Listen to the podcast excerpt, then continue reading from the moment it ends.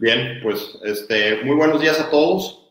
Nos da un gusto recibirlos esta mañana en este pues, webinar, pero vamos hablando, es una charla, pues ahora sí, sobre el rol del abogado en estos días, hablando ahora de esta nueva normalidad que pues ni es nueva ni es normalidad. Estamos enfrentando hoy circunstancias muy, muy distintas en el ejercicio de nuestra profesión. Por otro lado, con grandes retos, con un optimismo, y hay que decirlo, a final de cuentas, cuando la adversidad se presenta o el cambio nos obliga, por supuesto, a tener que adaptarnos, poner estrategias y en ese sentido poder, obviamente, visualizar un tanto hacia adelante, y digo un tanto porque el tema de la incertidumbre hoy, pues es con quien más vamos a convivir. Si bien los abogados tenemos una función preventiva, tenemos una función de gestión del riesgo y muchas veces como litigantes que somos también, hacer frente a los tribunales a las circunstancias en que se encuentran nuestros clientes, pues en ese sentido, hoy en día el mundo cambió, las circunstancias cambiaron y por supuesto el ejercicio del derecho, el rol del abogado, que además en tiempos de pandemia y de confinamiento estamos viendo es fundamental, atendiendo los actos de autoridad y muchísimas cosas que se están generando hoy en nuestro país y en el mundo, pues nos llevan a plantearnos realmente si el abogado debe también ser parte de ese cambio o si no se adapta, si no establece una estrategia y tiene obviamente una visión clara, pues simple y sencillamente se va a quedar fuera de la jugada. Y por el tema ahí está muy claro. ¿Y a qué me refiero? El punto no es quién es el más fuerte, quién es el que tiene más recursos, probablemente quién es el más preparado, sino creo que la relevancia hoy, además de esto que sí es importante lo que acabo de decir, la relevancia hoy va en el sentido de que quien sepa adaptarse a los cambios es realmente el que va a trascender, es realmente el que va a salir adelante y es el que se va a proyectar. Y en ese sentido, pues da un gusto hoy que nos acompañe una amiga de hace muchísimos años, no solo de tema profesional, sino también pues ya de, algunos ayeres y obvio, pues una gran abogada, una gran profesionista, mamá, esposa, que es Lorena Gómez, directora jurídica de Tierra y Armonía. Un gusto, Lorena, que estés hoy con nosotros.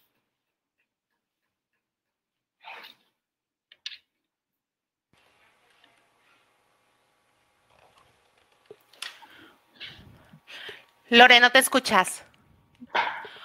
Hola, buenos días. Aquí ya, qué bueno que están aquí todos acompañándonos a nuestro webinar de los viernes. Y como bien comenta Javier, esta va a ser una charla entre un abogado, director jurídico in-house de empresa y un socio de director de un despacho jurídico. Entonces, ambos, bienvenidos. Ya, te escuchas perfecto, Lore. Muchas gracias.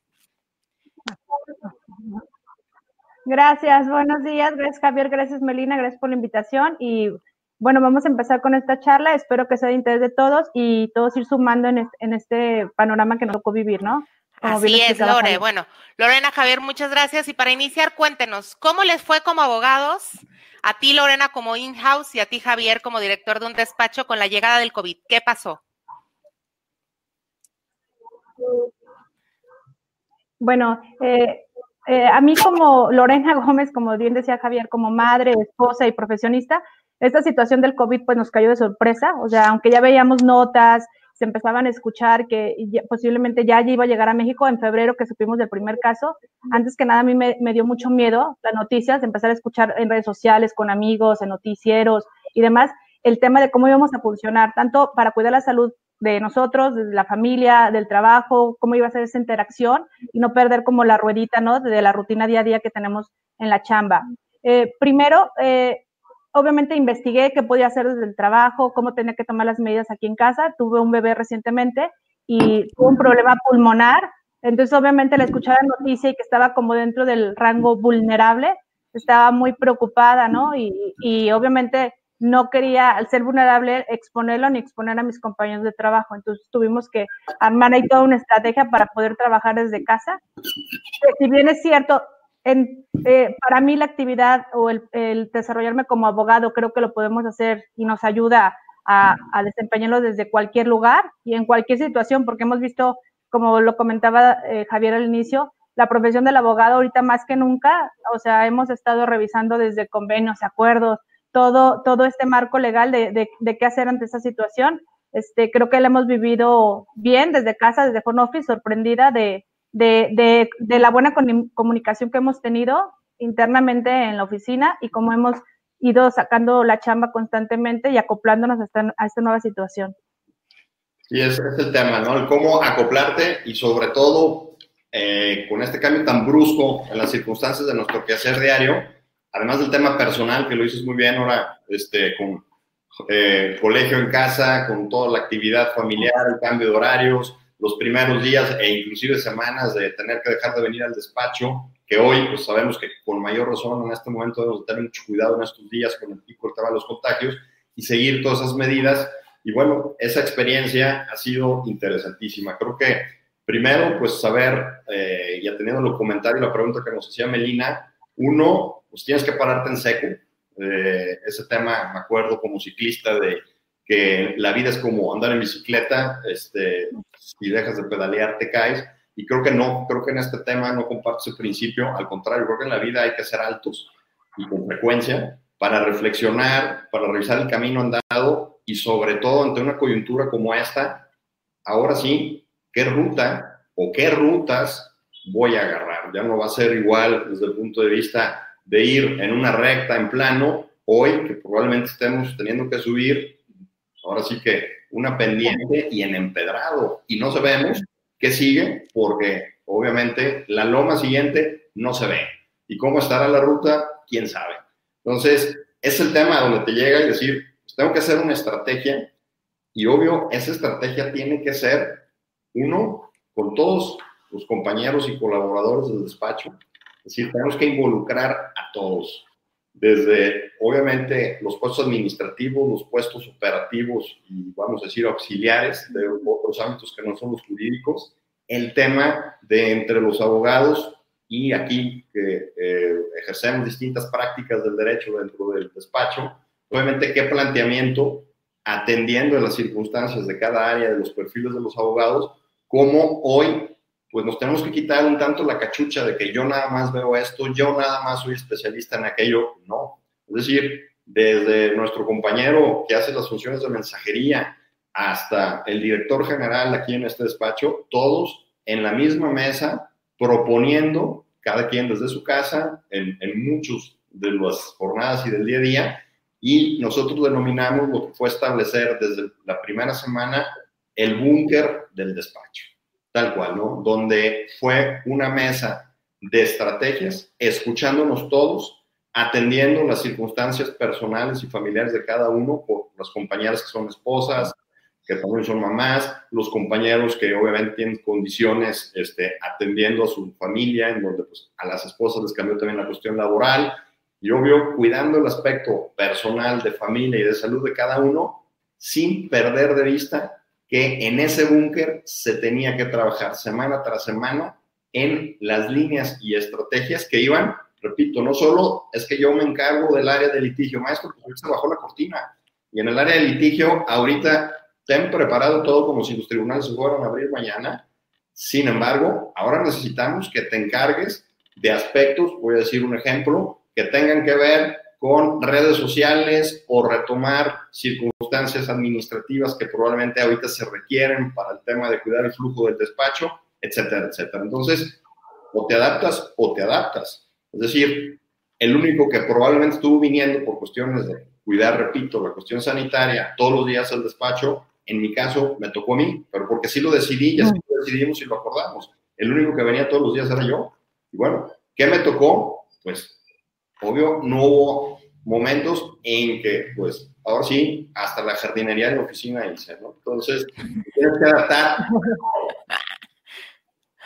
Claro, y eh, en eso del tema del alto, donde siempre se nos ha dicho que no, que tienes que seguir, seguir, y en esta sociedad de hacer, hacer, hacer, hacer, tender, tender, tender, consumir, consumir, seguir, seguir, seguir, eh, es importante recordar donde los, los eh, pescadores en épocas donde la, la, marea está muy, muy fuerte y no pueden salir a pescar, que es lo que hacen, pues reconstruyen sus redes, ¿no? Y, y se preocupan por, por estar listos para cuando todo esté en paz, volver a salir mucho más fortalecidos. Lore, Viendo hacia atrás, ¿qué prácticas consideras que deberías de haber tenido incorporadas previo a la pandemia para estar más lista para esto? Mira, Meli, yo creo que, lo que nos faltó, que ya lo empezamos a utilizar, pero la verdad no estábamos acostumbrados al 100%, este, y tuvimos que, hacerlo, acoplarnos eh, de ya al ser una necesidad, es en las firmas electrónicas avanzadas.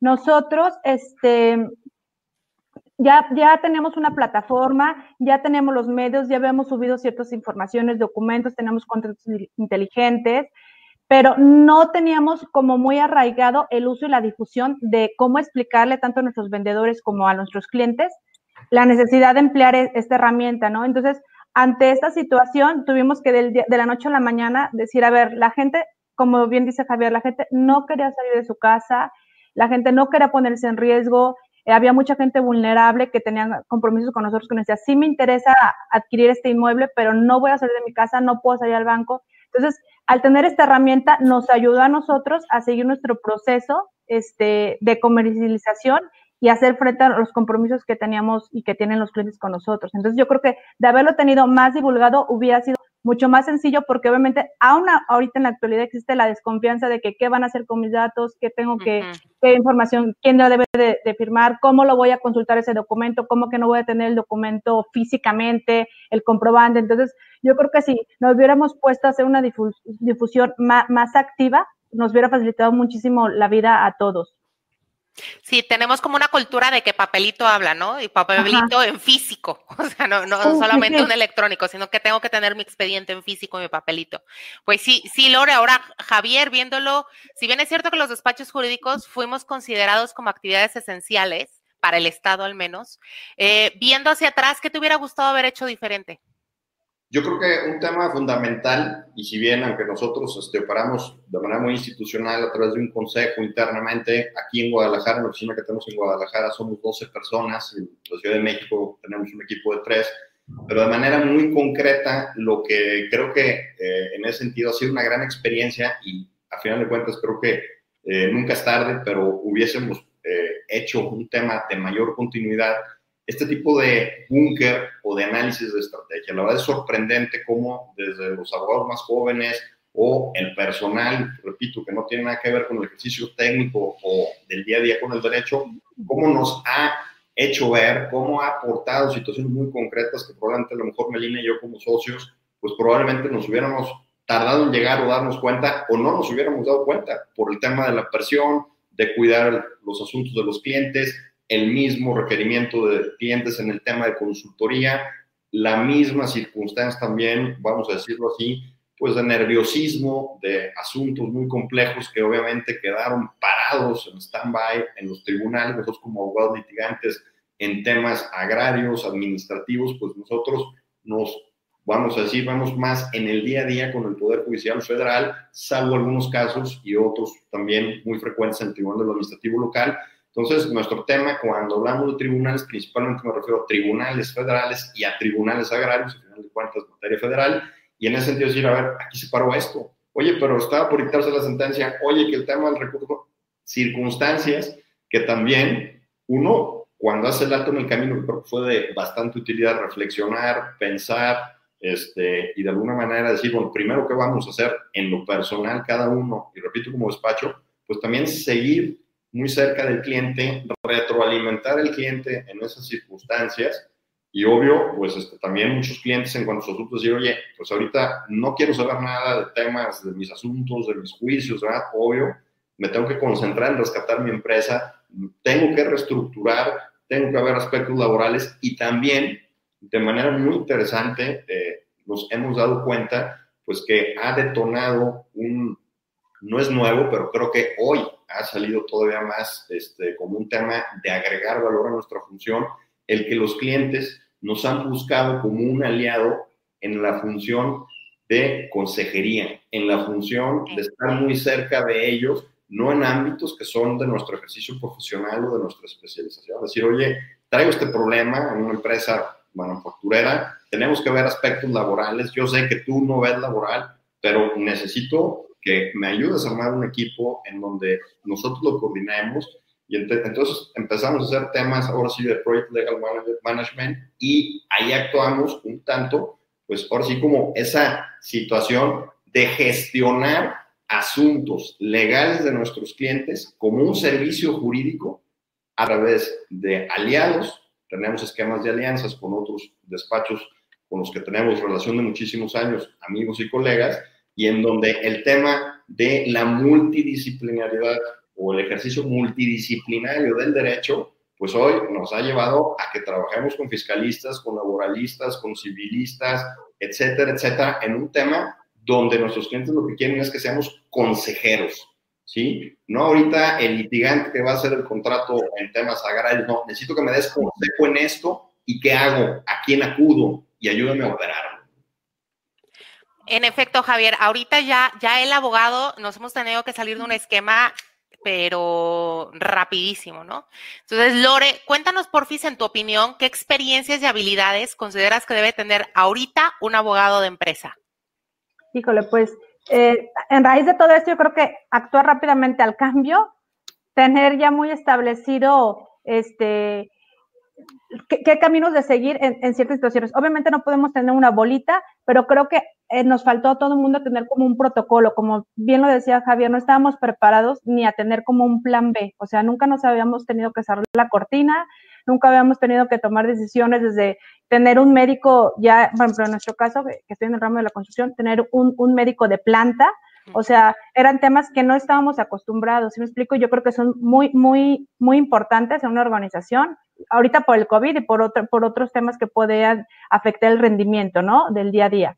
Eh, para mí es muy importante eh, tener e, ese, esa oportunidad o esa gestión de cambio, continuar con el liderazgo, tener muy buena comunicación con el equipo, saber para dónde vamos, qué estamos haciendo y el por qué, porque como bien lo decían ustedes, de cualquier persona, o sea, aquí no importa el puesto, el nivel, nada, podemos sacar ideas súper valiosas y, obviamente adaptadas a cada situación o a cada momento que, estamos viviendo, ¿no?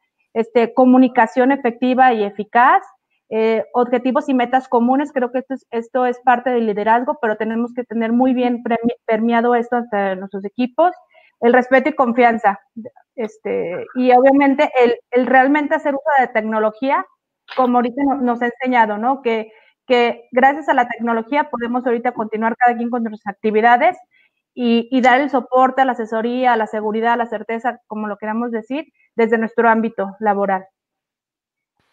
En efecto, eh, eh, tienes toda la razón ya. Y lo que me llama la atención es que ninguna de esas habilidades están como en la carrera de derecho como clase o materia. Entonces, sí, sí ya nos llama a ser un poquito más, más, integrales o más, más holísticos. Javier, como externo, ¿estás de acuerdo? ¿Coincides que dichas experiencias y habilidades serían las mismas que requeriríamos en un abogado de despacho? Yo creo que sí, ¿no? Yo creo que se tiene que replantear claramente eh, el, rol del abogado. Este, ahorita que tocas el tema de, de la carrera o de lo que pudiéramos nosotros recibir en el aula, y lo digo también como profesor universitario, pues por supuesto que te planteas al menos decir, oye, hay que trabajar. Yo recuerdo un libro que leí hace tiempo que tiene que ver precisamente con lo que son las cinco mentes del futuro y en donde de manera muy, muy concreta, pues, eh, ojo, antes que cualquier otra cosa, ¿sí? Conocer el tema de la ley, saber aplicarla, el aspecto de la capacidad de negociación, la empatía, ojo, la empatía, ¿no? A veces, y, lo hemos dicho, y lo digo con todo respeto a todos los colegas que nos están oyendo, oye, ¿qué es lo que más en 21 años de ejercicio profesional, pues te reta en un momento dado al ejercicio de la misma profesión, vaya la redundancia? Pues muchas veces, muchas veces, en lo complejo que somos en una estructura, en una cultura ya oxidada en el tema de los abogados. Es decir, ese, como dicen, el ser serios, formales y correctos, híjole, eh, en muchos aspectos, claro, hay que ser serios, hay que ser formales, hay que ser correctos, pero sobre todo el tema de ser empáticos, el tema precisamente de ver más allá desde el punto de vista de soy un prestador de de, de servicios jurídicos, me limito a ello y punto, ¿no? Sino decir, oye, a final de cuentas, ¿cuál es el valor hoy que debo dar a mi cliente más allá de llevar un juicio desde el punto de vista técnico, procesal, como debe de ser, sino decir, a ver, a final de cuentas, ¿cuál es mi misión y mi por qué en una sociedad en donde, obvio, lo puede requerir desde una persona física, nosotros que tratamos con gente del campo en distintos sectores, o obviamente cualquier empresario de la naturaleza que sea, que no importa si es grande o es chiquita, el tema es decir, mi vocación profesional en cuanto a prestar un servicio. Y es lo, lo relevante, es decir, cómo me puedo adaptar a tener esa mente disciplinada, a tener esa capacidad de síntesis, el tema de la empatía y hoy algo que creo que a final de cuentas está saliendo a la luz, y el otro día lo, comentaba con Lorena, decía, bueno, ¿qué pasa con los tribunales? Eh, ¿Por qué en algunos casos ha sido, pues ahora sí que a marchas forzadísimas el tema de la digitalización, etcétera, etcétera? Pues también porque el rol del abogado hoy, desde el punto de vista, y lo digo con todo respeto, ha llegado a ser tan transaccional, se ha mercantilizado tanto, y ojo, se ha hecho un tema prácticamente de un instrumento, tanto en la relación cliente-abogado, abogado-cliente, en donde lo que importa es la cuantía del negocio y se pierde el rol que debe tener el abogado. Y está el tema ético. ¿Por qué? Porque muchos abogados, con su capacidad técnica, con su experiencia, pues se han vuelto, y lo digo, traficadores de influencia, gestores de asuntos, y en donde el tema del derecho queda de lado, el tema, por supuesto, el deber ser queda de lado y, ojo, pues al final de cuentas lo que importa es resolver el asunto, no importa la manera o el medio que llegar al fin. Sí, en efecto, donde ya, ya es un tema de, de la técnica, que ya es lo que tienes que tener como abogado básico, eh, la técnica del derecho, pero habla ir más allá de un tema ético y de un tema de lo que ahora se llaman soft skills. Entonces, Lore, ahora eh, habiendo desde este tema de, lo que es la empatía, que sería un tema de soft skills, ¿cuáles otras consideras que son básicas, tomando en cuenta que ya el conocimiento del derecho ya es algo que es algo básico, que ya ni siquiera entra dentro de tu, ya es algo que se da por sentado, que seas un perito experto en el conocimiento del derecho, y el plus sería un soft skills. ¿Cuáles crees que serían las básicas?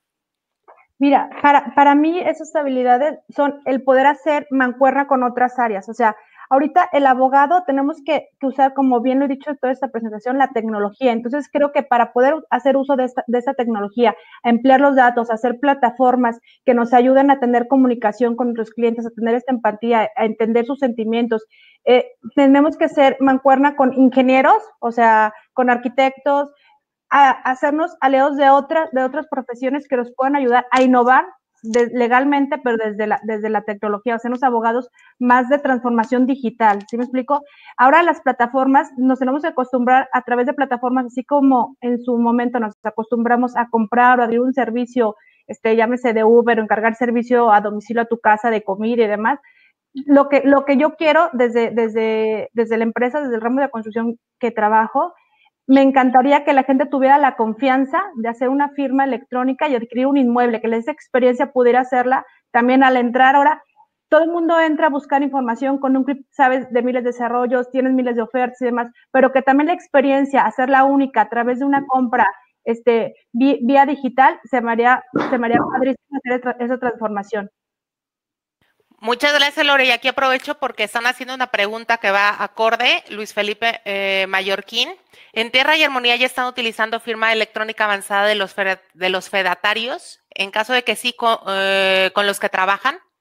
No, solo, solamente entre privados, no con fedatarios.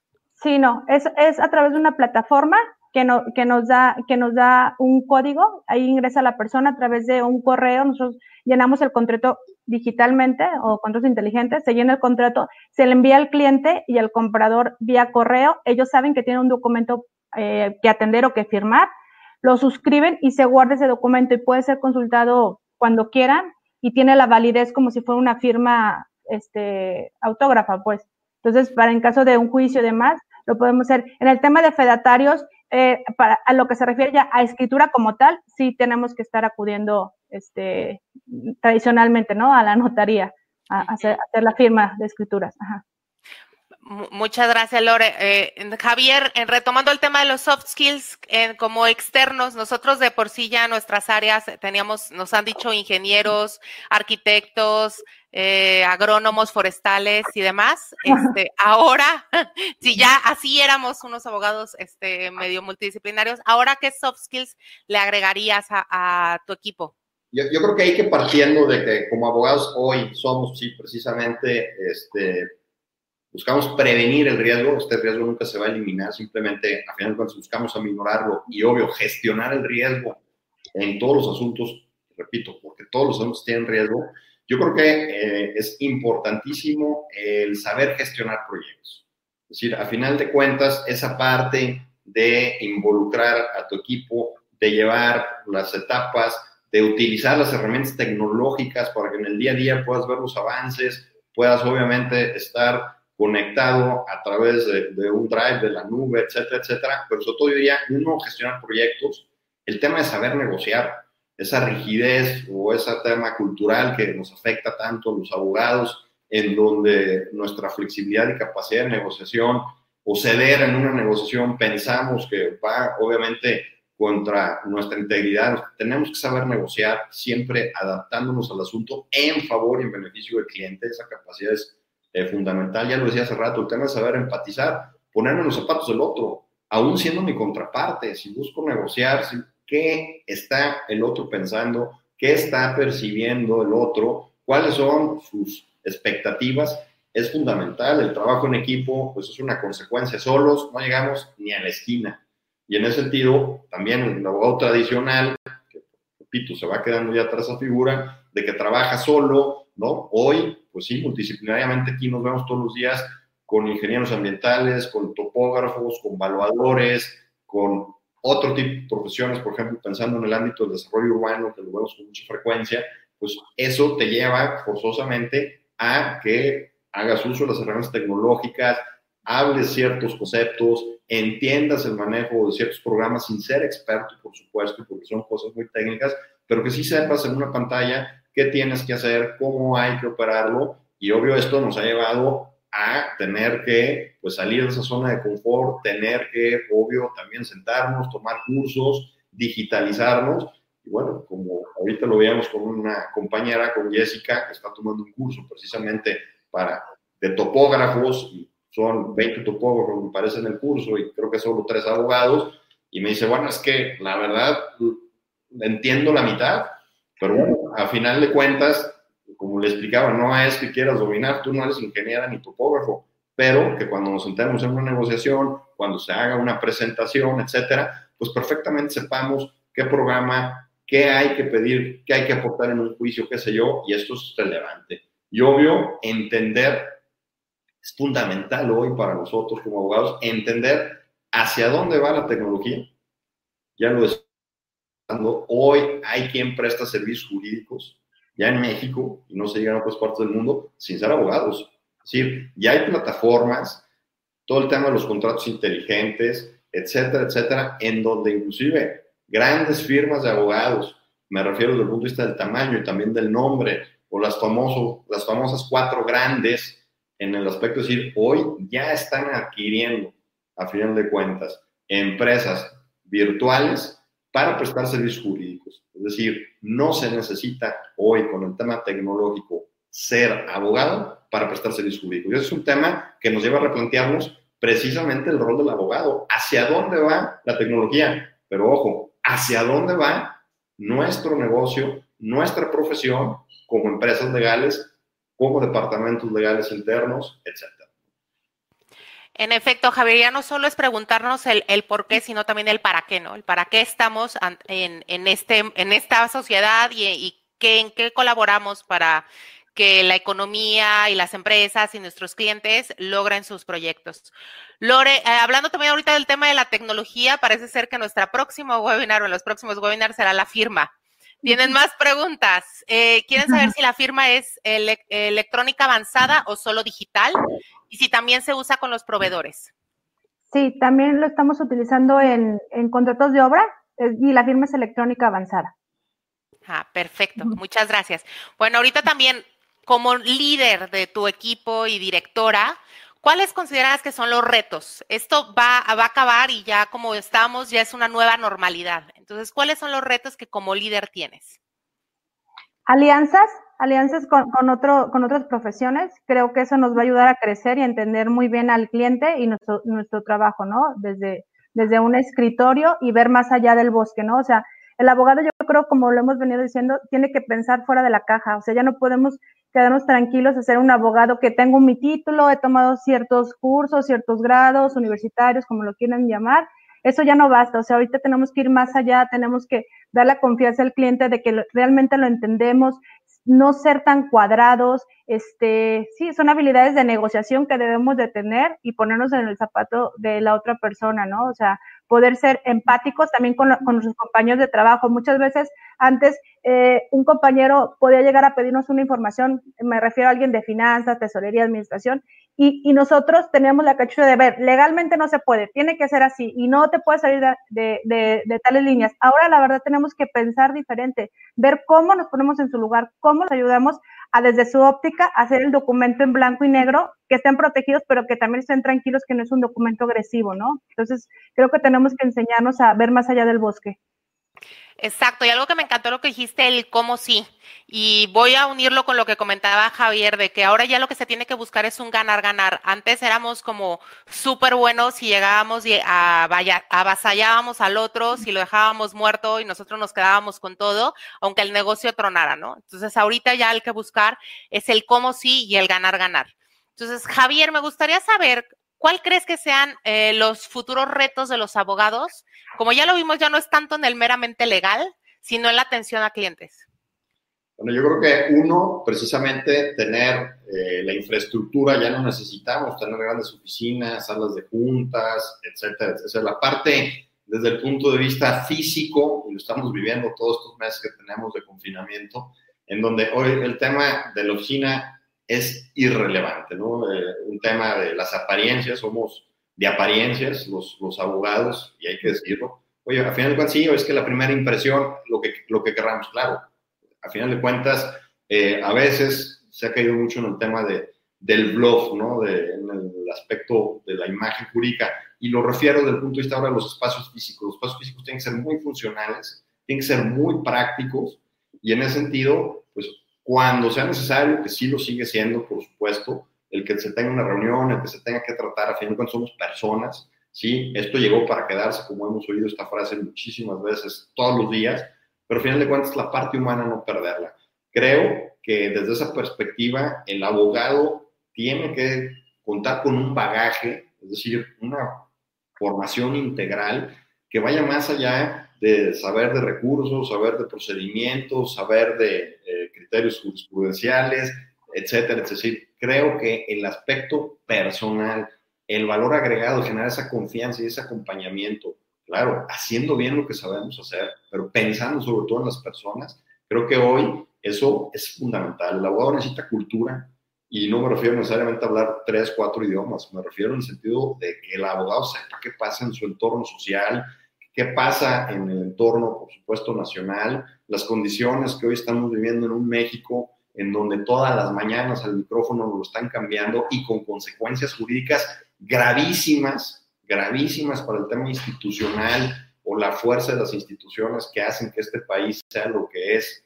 Pues hoy el rol del abogado tiene que salirse de sus intereses meramente personales y plantear hoy qué voy a hacer ante esta situación adversa la sociedad requiere cada vez más de los abogados, pero con una visión de que también pareciera que estamos en una aplanadora que a través de decretos, a través de acuerdos, están afectando la situación y la seguridad jurídica de nuestro país desde la función pública. Entonces, el abogado tiene que abrirse, tiene que tener esa perspectiva, porque aquel abogado que no tenga perspectiva, así como si no se adapta a los cambios, va a quedar fuera de la jugada. Me encanta ese tema donde ya, ya no es tanto el tema, insisto, jurídico cuadrado, sino el, el abrirnos a, ser mucho más holísticos y mucho más integrales. Alex Juárez hace una pregunta muy, muy interesante y, me encantaría que ambos la, respondieran. cómo trabajar con la resistencia al cambio de sus colaboradores y clientes porque también, o sea, es, un tema donde ahorita decimos que todo está padrísimo, que sí, que salgamos de nuestra zona de confort, que dejemos eh, la ley, ya la conocemos, que nos metamos a los levantamientos topográficos, que nos metamos a ver otro tema de, de ser empáticos y de una nueva negociación, pero ¿y si no quieren? no solo los, los colaboradores, sino también los clientes. Entonces, no sé qué nos puedan compartir. Pues yo creo que es parte de, de, de acostumbrarnos, ¿no? De darle, de darle certeza, de, empezar a utilizarlo también nosotros poco a poco, de difundir nosotros como profesionales, de difundir esto, porque es, es, como al principio, bien lo decíamos antes, a lo mejor antes te daba pavor pedir en una aplicación un Uber. O sea, empezamos así de que no, ¿y quién va a llegar a mi casa? ¿Y cómo vas a ver a dónde voy? ¿Cómo? O sea, si me asaltan en el camino, este, para pedir eh, eh, comida también no van a saber que estoy sola porque saben exactamente cuánto pide y demás.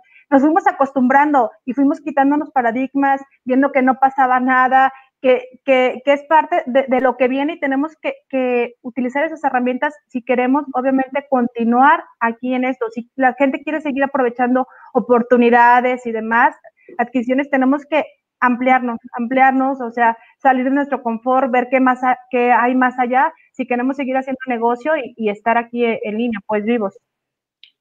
Sí, coincido con Lorena tal cual, ¿no? Se dice muy fácil, son palabras que este, al final del día se, se, se, oyen muy bonitas, como dice Melina, pero yo creo que aquí está el tema de la congruencia.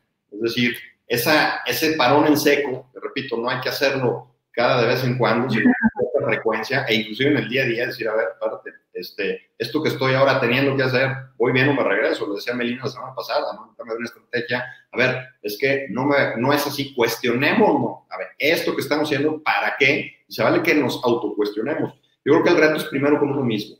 Aquí el tema de decir, a final de cuentas, eh, ojo, mis pensamientos, y, y hay que reconocerlo, muchas veces son el ancla, el freno que no me deja avanzar. Entonces, tengo que luchar todos los días contra mis mismas maneras de pensar, tengo que cambiar la manera en que yo también me hablo. Y de esa perspectiva el ser congruente cuesta, ya que voy, a decir, si pienso de una manera, digo las cosas en relación a esa manera que estoy pensando y tengo que actuar en congruencia, no nada más decirlo. Y ese es el reto. Hay cosas que fallamos en, en decir, bueno, dejo de hacer esto porque ahora eh, vamos para allá y el rumbo como director, hablando de liderazgo, ahorita que preguntaba Alejandro eh, en, en, el chat, decir, a ver, a final de cuentas tenemos que ser concurrentes y hoy como líderes creo que a final del día ese liderazgo es basado en la congruencia, que lo que pienso, lo que digo y lo que hago precisamente esté alineado. Y también tiene que ver, me acuerdo que lo comentábamos aquí en el despacho con los compañeros en una reunión, con un tema que esa congruencia no nada más es, en el despacho soy uno, en mi casa soy otro, en la calle soy otro, ¿no? A ver, soy el mismo las 24 horas, los 7 días de la semana y actúo en congruencia en base a ese liderazgo. No soy, y es la diferencia entre ser líder y ser jefe. Y hoy se requieren líderes. Si realmente sabemos aprovechar estos cambios y proyectamos para lo que venga, lo que se necesitan son liderazgos. Al país, y lo estamos viendo en muchos aspectos, y el ámbito jurídico no es la excepción, le hacen falta líderes. Sí, en efecto, aparte ustedes como líderes, el líder tiene que predicar con el ejemplo. Entonces, si ustedes no están convencidos, si ustedes no se cambian el, chip del cómo sí y el cómo ganar, ganar, pues también su, su equipo no, no, no va a estar alineado. Lore, hablando del tema de liderazgo, por favor, compártenos una anécdota o experiencia que te hiciera cambiar tu perspectiva de función como líder de abogado de empresa en esta nueva normalidad. Mira, yo creo que, que como lo he dicho, el abogado, o sea, yo sí preveía por el tema de ser madre y demás que podemos seguir trabajando como home office, el abogado y no había problema. Pero eh, el ahorita darme cuenta que cualquiera de las áreas, estando un liderazgo permeado en toda la organización, cualquier, cualquier, cualquier área fue productiva, la verdad. Todos nos, nos conectamos vía remota. Yo podía entender que a lo mejor ciertas áreas, al ser más gente o interactuar con, con, otro, con otras divisiones, no íbamos a tener la disponibilidad como surge eh, estando en un ambiente de oficina 100%, ¿eh? A veces para hacer una reunión es, a ver, déjame ver cuándo puedo, déjame ver si empato, no, no se puede, vengo tarde, voy a venir de tal reunión, no puedo. Ahorita, o sea, la verdad, la anécdota fue para mí es que esto nos ha enseñado que las agendas las podemos empatar, puedes venir manejando y puedes venir conectada, puedes ser más ágil en resolver los asuntos de la empresa, no se tiene que parar toda la organización porque alguien no puede asistir a una junta. Creo que podemos ser mucho más ágiles eh, eh, en esas cuestiones, no importa la edad, todo el mundo nos acostumbramos a utilizar eh, las plataformas que hoy en día tenemos, ¿no? Que al principio la verdad era de la reunión sí será productiva, a lo mejor no vamos a escucharnos todos, todo el mundo va a estar queriendo exponer sus ideas y no vamos a llegar a ninguna conclusión. Y la verdad es que han sido reuniones muy ágiles, breves, este, vamos todos muy bien preparados a la reunión para tratar de ser lo más ágil y poder estar entrando a otra reunión, otra reunión, otra reunión. O sea, creo que, creo que ha sido esta mi experiencia y la anécdota ante esta pandemia. Eh, me encanta ese tema y también un, tema donde el, han comentado que al tener las, las webinars y las conferencias por todas estas plataformas, donde ya has tenido que tener como mamá de que a veces llega el niño, este, entonces también se genera un tema de tolerancia y de empatía, o el perro que ladra, o, o cualquier cosa donde ya eh, también nos vamos humanizando más, ¿no? Donde pues pasa, o sea, ya, ya es tu nuevo trabajo de que llegan y te, te, están, te llevan con el café o te llevan con cualquier cosa, la fruta, lo que sea, este, pero ya es algo que pasa y es una nueva normalidad que nos hace más humanos, más empáticos y menos cuadrados. Javier, al respecto, cuéntanos, ¿alguna actividad o decisión que has tenido que tomar que antes del COVID nunca lo hubieras pensado como líder? Yo creo que uno, este, pues sí, precisamente replantear el rol, si bien lo teníamos claro, al final cuentas, cómo nos adaptamos, pero yo creo que esto que comentan, ¿no? La experiencia de la circunstancia, cuántas veces las primeras semanas, pues tuvimos que estar desde la casa, lo que comentas, obviamente que tenemos hijos de pequeños, y en ese sentido, pues bueno, nosotros estamos invadiendo la esfera, la familia, ellos también están sufriendo, pues de alguna manera, una presión por cambiar las clases, los horarios, etcétera, etcétera. Yo creo que es un tema muy positivo el, el cómo desde el punto de vista, claro, de lo complejo que a veces somos los humanos y las relaciones humanas, hablando de que estamos acostumbrados a mis espacios, a mis tiempos. Yo creo que el tema personal, familiar, por supuesto que sido un reto. Entonces, ¿cómo balancearlo?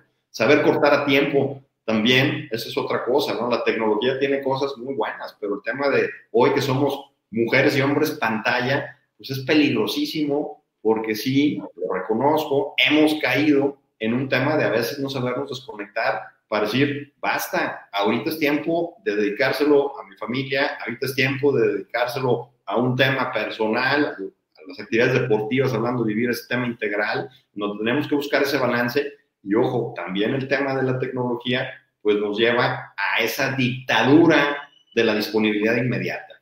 Y tenemos que saber cortar, tiene que haber horarios para espacios personales, familiares, yo creo que te lleva a replantear muchas cosas. También lo veo como una parte positiva, el, el que las horas de capacitación dentro del búnker que establecimos en un despacho, pues se hizo un tablero de varios temas y entre ellos las horas semanales de capacitación, repito, de todo el personal, abogados y no abogados. Y ha sido interesante cómo la tecnología nos ha permitido llegar a rubros, a temas, a un aspecto de capacitación muy importante, valioso y medible, que a lo mejor antes de la pandemia o si no hubiéramos tenido la pandemia, esos indicadores no nos hubiéramos tenido hoy tan claros. Es positivo, nomás sabiendo cortar a tiempo.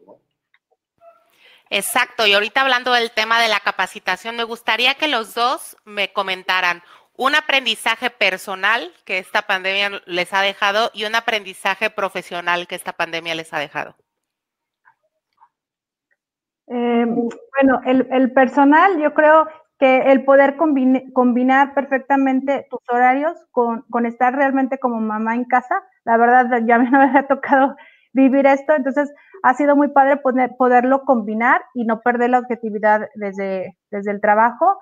Eh, y, el, y el profesional, el entender que, que, pues, como les digo, tenemos que estar abiertos y empáticos a, las diferentes áreas, porque hoy en día en la oficina, la verdad, sí hemos visto las necesidades de ver el cómo sí, entendernos, conectarnos, resolvernos en, en, el, en el, al momento que se tienen que hacer las cosas. Obviamente, dejar a un lado los perjuicios que todo el mundo traemos en la cabeza y, ver cómo nos apoyamos, ¿no? Ser empáticos en esta situación, ver lo que está viviendo la otra persona, cómo le podemos ayudar, cómo todo el mundo unirnos para no perder nuestros trabajos, este, eh, o sea, pues no, sé, o sea, vivir esto de una manera humanamente necesaria, este, pero muy, muy unidos, la verdad. O sea, a mí me, me ha sorprendido esto, porque en el ambiente de trabajo, a veces era, ahorita no puedo, tengo este pendiente, pero realmente ahorita como que todo el mundo estamos con la cachucha de vamos a ver cómo sí, no podemos frenarnos en ninguna área, tenemos que apoyarnos todos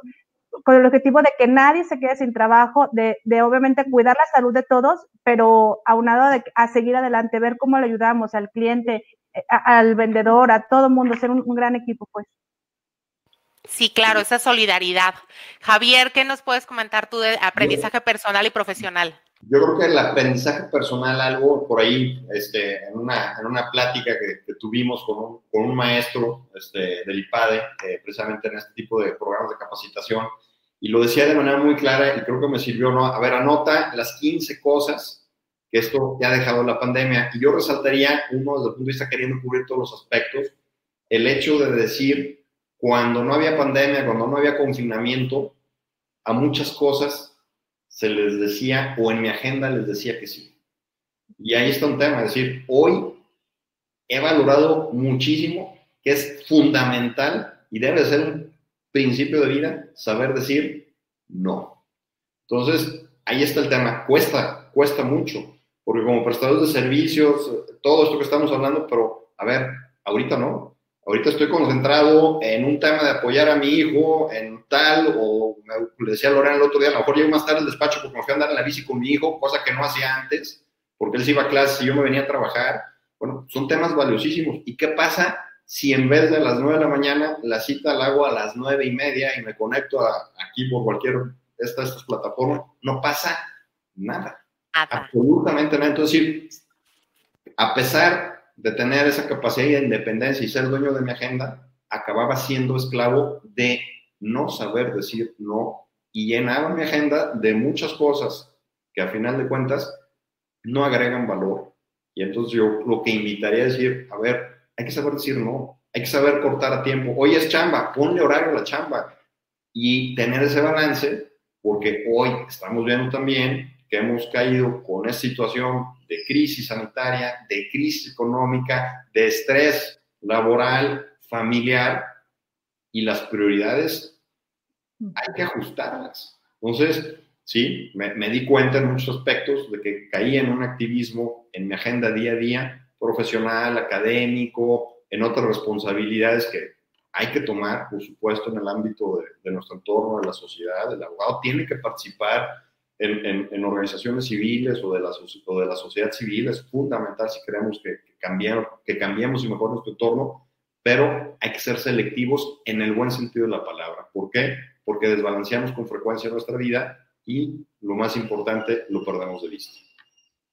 Exacto, por andar en todo, en casa del herrero hasta donde palo, ¿no? Entonces, eh, es, es importante enfocarnos y creo que esta pandemia lo que nos dejó es enfocarnos en lo que realmente importa. Entonces, aquí Luis Felipe Marroquín nos pregunta, ¿qué opinión tienen respecto a la solución de conflictos por medios alternos, mediación y arbitraje, ahora que se están saturando de asuntos pendientes los tribunales por la pandemia? Bueno, adelante. Yo creo que es un tema fundamental, eh, parte de la cultura. Ya esto también ya cambió y venía cambiando, por supuesto, no necesariamente por la pandemia. Tenemos un poder judicial, pues si ya venía colapsado, eh, ahora ya no sé qué calificativo darle. Es, penoso eh, viendo lo que está pasando en otros países eh, e inclusive en otros estados y en el mismo Poder Judicial Federal, que hay avances relevantes, pero obvio si hablamos en este caso de la justicia alternativa en relación al Poder Judicial local y los litigios, pues es un reto. Jalisco se encuentra sumamente rezagado. Creo que el tema de la tecnología eh, obvio es indispensable. Yo tengo, y no, no, es que yo la tenga, creo que lo hemos compartido con distintos colegas, el por qué no se ha impulsado la tecnología, porque obviamente la tecnología, hablando de juicios en líneas y demás, pues va obviamente a cortar, a frenar muchísimos intereses, ¿sí? que sabemos que se manejan en el Poder Judicial local y eso hace que se transparente. Al momento de transparentarse, a muchos dentro y fuera del Poder Judicial se les va a acabar el interés, el negocio. Entonces, urge hoy un Poder Judicial íntegro, un Poder Judicial a la altura de las circunstancias y todavía creo que nos falta mucho. Ahí a mi amigo Ricardo Zuro tiene un gran reto y al final de cuentas, si hay algo que debe de cambiar, pues es el Poder Judicial. Es penoso lo que hoy se tiene, pero bueno, hay que verlo desde el punto de vista optimista o dirían por ahí pesimista con propuesta y al final de cuentas no podemos seguir así y es relevante. Yo creo que la justicia alternativa es clave hoy en día. Claro, y también ahorita el Poder Judicial en temas federales es quien nos ha librado de tanta situación de decretos ilegales y fuera de toda razón. Aquí Víctor Manuel Flores Vaca nos pregunta, en esta nueva normalidad, así como adaptamos o adoptamos la tecnología, ¿ustedes ven que tengamos que replantearnos o modificar los espacios físicos que tenemos en las oficinas? ¿Qué me cuentan, Lore? Sí, yo creo que, yo creo que sí. Yo creo que eso es algo que vamos a tener que, ver. O sea, como decía Javier, o sea, antes llegabas a una oficina y era, o sea, tener, habría quien tenía la mejor oficina, este, parecía un museo, esculturas, cuadros, o sea, todo ese tema, ¿no? Y a lo mejor los espacios o, las salas de los no eran tan amplias y tan grandes. Ahorita yo creo que vamos a tener que cambiar e, esa cultura, o sea, tenemos que permitir el espacio entre una persona y otra no nada más ahorita para la pandemia, no sabemos qué puede venir más adelante y los va a volver a cerrar la cortina si no estamos preparados con todos estos temas. Entonces tenemos que ver más allá de, que esta, esta nueva normalidad nos ayude a estar prevenidos para ver qué más puede, puede, podemos esperar, pues. Sí, muy Tenemos que ser muy prácticos ahí. Yo creo que la regla es una opinión muy personal, por supuesto. Cada quien va a decir, a final de cuentas, los espacios necesarios en donde tengas practicidad lo, como dicen, lo necesario y un poquito más con esa dignidad para que haya un tema de armonía y de espacio, pero nada más. Sí, en efecto. Y hablando ahorita de flexibilidad, Alberto Villanueva nos hace una reflexión donde la flexibilidad legal es buena, pero hay que tener cuidado con no cruzar el límite del Estado de Derecho, porque en los últimos años la autoridad ha violado sistemáticamente la ley y parece que ya se ve como algo normal pero eso está resultando negativo para toda la sociedad cuando se quiere hacer valer un derecho legítimo. Y, pues sí, e, el ser flexible es nada más no, no cometer ilegalidades, ¿no? Que, es lo que, eh, para eso tenemos que empoderar también al tema del Poder Judicial. Bueno, eh, yo mi última pregunta, ha sido un placer escucharlos eh, a ambos. Y quisiera cerrar con que nos dieran dos tips este, dos tips que tú, Lore, consideras pudieras dar a los abogados in-house y Javier, dos tips para los abogados de despacho para poder seguir en nuestro crecimiento ante esta nueva normalidad. Em, para mí es importante, y, eh, sí, nosotros como, como internos, eh, hacer alianzas, como bien lo he dicho, con otras personas para poder crecer desde el ámbito legal obviamente, como ya lo decían, con cuidado, o sea, la protección del datos, que eh, desde mi trinchera, ahorita yo lo veo desde que trabajo en una constructora, ¿no? Es eh, con la protección de datos, que el cliente, si va a comprar vía línea, que tenga la misma satisfacción que cuando va a un desarrollo a adquirir su vivienda y lo recibimos con, con una fiesta ahí, ¿no? En, en, su unidad. O sea, que realmente tenga, entender el sentimiento de la persona, de lo que busca porque no debemos de, perder el contacto directo con esa persona, como ya lo decíamos. Si se pierde eso con toda la tecnología y ser personas de monitores, se pierde como esa calidez. Entonces tenemos que entender cómo poder transformar eso desde, desde la era digital y hacer que el cliente se sienta tranquilo y seguro este, adquiriendo unidades, comprando y demás. Y, y obviamente todo esto va a pensar fuera de la caja, ver cómo podemos ser mejores, cómo podemos ayudar desde nuestro ramo pero obviamente estar bien, bien orientados y profesionalmente eh, ser, ser muy, muy capaces, ¿no? O sea, cuidar los datos, que el cliente se sienta seguro, todos esos temas creo que son muy, muy importantes. Sí, coincido con Lorena. Yo complementaría nuestra experiencia como eh, firma legal o como despacho externo, pues en ese sentido es clave, uno, conocer al cliente. Es decir, nos debemos al cliente, vivimos para el cliente desde el punto de vista profesional y es ahí donde nosotros tenemos que conocer muy bien al cliente. Ojo, y volteo hacia adentro, ayudando al equipo de colaboradores, es decir, esa sinergia entre clientes internos y el cliente o los clientes externos, en donde precisamente nos conocemos muy bien, porque si conozco bien al cliente, conozco sus necesidades, pues tengo muy clara cuál va a ser mi función, cuál es mi porqué y obviamente satisfacer una necesidad. Yo creo que ahí está la clave. En el sentido de que los abogados nos podamos adaptar vienen cambios importantes, este, y lo, lo hemos visto hoy ante estas circunstancias, cómo muchas ramas del derecho van a resurgir o están resurgiendo o van a estar en la mesa hoy puestas. Estos temas de tecnología, protección de datos, seguridad cibernética, etcétera. Y podemos hablar de temas ambientales, podemos hablar de aspectos laborales, tema de seguros, etcétera. Y otras probablemente pues tengan que transformarse porque ese abogado que no se adapta, y volvemos al inicio de la plática, simple y sencillamente se queda fuera de la jugada. Y ojo, no es un tema de edad, porque luego también excluimos a los abogados eh, mayores eh, o de ya una situación de edad avanzada, y ojo, no, nos hemos topado, y es una experiencia, y lo digo como profesor universitario, con jóvenes con una mentalidad y con una cuadriculatura en el punto de vista mental difícil de cambiar. Es el tema también, esto va con el mensaje de los abogados jóvenes, de que se planteen muy bien cómo se adaptan al mundo y que el mundo no es que los merezca, al final de cuentas. Hay que ganarse las cosas. Y cómo encontramos abogados ya de edad avanzada que a lo mejor tendrán arrugas, pero el cerebro no lo tienen arrugado. Y hay jóvenes abogados con el cerebro muy arrugado, muy en su zona de confort,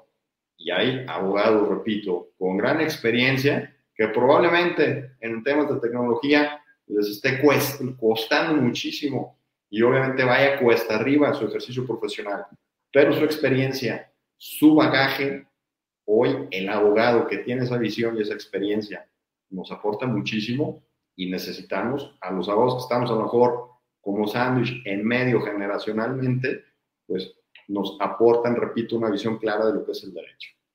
es, adaptarnos a lo que viene. Sí, Lore, se cortó un poco eh, el tema de tu audio. Este, yo más aquí quería eh, decir de que en efecto el ah. tema de la edad no es el tema, sino es la actitud eh, y las aptitudes que tengas, ¿no? Y creo que sí hay algunos jóvenes abogados que nos pasamos de, de, confianza, de que, de que se tiene un poco de confianza extra y una autoestima más allá del que se pasaron un poquito de tueste. Pero Lore, cuéntanos porque se nos cortó tu audio a la mitad. ¿Qué quisieras complementarnos? No, yo decía, eh, aunado a lo que estaba diciendo Javier, es obviamente adaptarnos al cambio, o sea, adaptarnos, aprender a adaptarnos, ¿no? Si no, nos vamos a quedar rezagados, pues. Exacto, así, así lo estamos viendo. Pasamos a las últimas preguntas. Eh, comenta Jesús Vázquez Montes de Oca. Como usted lo mencionó, ¿cómo se debería manejar ese respecto a los horarios para diferenciar las horas laborales de los personales? ¿Qué tips nos pueden dar? A ver, Morena, fundamental como, como esposa y como mamá. Super mamá de tres. no, pues yo creo, yo, o sea, obviamente es, como dice Javier, establecer prioridades, ¿no? También, o sea, hay momentos para todo, el trabajo no se acaba, obviamente, pero también tenemos que establecer los horarios. O sea, no podemos estar ahorita 24 horas frente, frente a un monitor queriendo tratar de, resolver el mundo porque no, no, se va a hacer, no se va a resolver. Tenemos que hacer como la rutina. Nosotros al inicio de todo este tema hicimos como, a ver, vamos a la rutina. O sea, te vas a levantar a la misma hora o trata de, de acoplar tus horarios como si fueras al trabajo, te bañas, te arreglas, o sea, estás presentable para estar disponible en el caso de, de una reunión, o sea, que ya no es de que me la agendas, ahora estás disponible, veo que tu agenda puedes, ahorita nos vamos a conectar cinco minutos a ver tal tema, o necesito tu opinión en tal documento, lo proyectamos y demás, estar disponible en ese horario y establecer muy bien tus horarios también, que ya tenías, o sea, que ya estaban acostumbrados en tu horario laboral, de los horarios de comida, los horarios después del trabajo, eso se respetan, ¿no? Tenemos que, que ser muy cuidadosos en eso si no nos vamos a convertir en, una máquina de 24 horas estar resolviendo y estar apagando fuegos, ¿no? Sí, coincido. Hay que llevar una, sobre todo este tema, ¿no? Saber manejar tu rutina, ponerte horarios y obviamente buscar ese balance entre tu vida profesional y tu vida este, personal. Es, es clave tener horarios. Sin, sin una agenda, pues difícilmente vas a poder tener, pues hablando de disciplina, resultados claros, concretos. En efecto, y bueno, muchísimas gracias ahorita por respeto al tiempo, muchísimas gracias por su participación, Lore, un placer escucharte y verte, y felicidades porque eres un ejemplo para todas las mujeres abogadas, que ser esposa, mamá de tres hijos chiquitos, bebitos chiquitos, este, y, ser una directora jurídica sí se puede, ¿no? Entonces, eres un gran, gran, gran ejemplo para todos. Javier, muchísimas gracias y cerraría la, la participación con una frase de Stephen Hawking. La inteligencia es la habilidad de adaptarse al cambio. Así es que, que nos toca ser muy inteligentes. Saludos a todos y nos vemos para la próxima semana, nuestro siguiente webinar. Gracias, muchas gracias. Nos vemos. Gracias.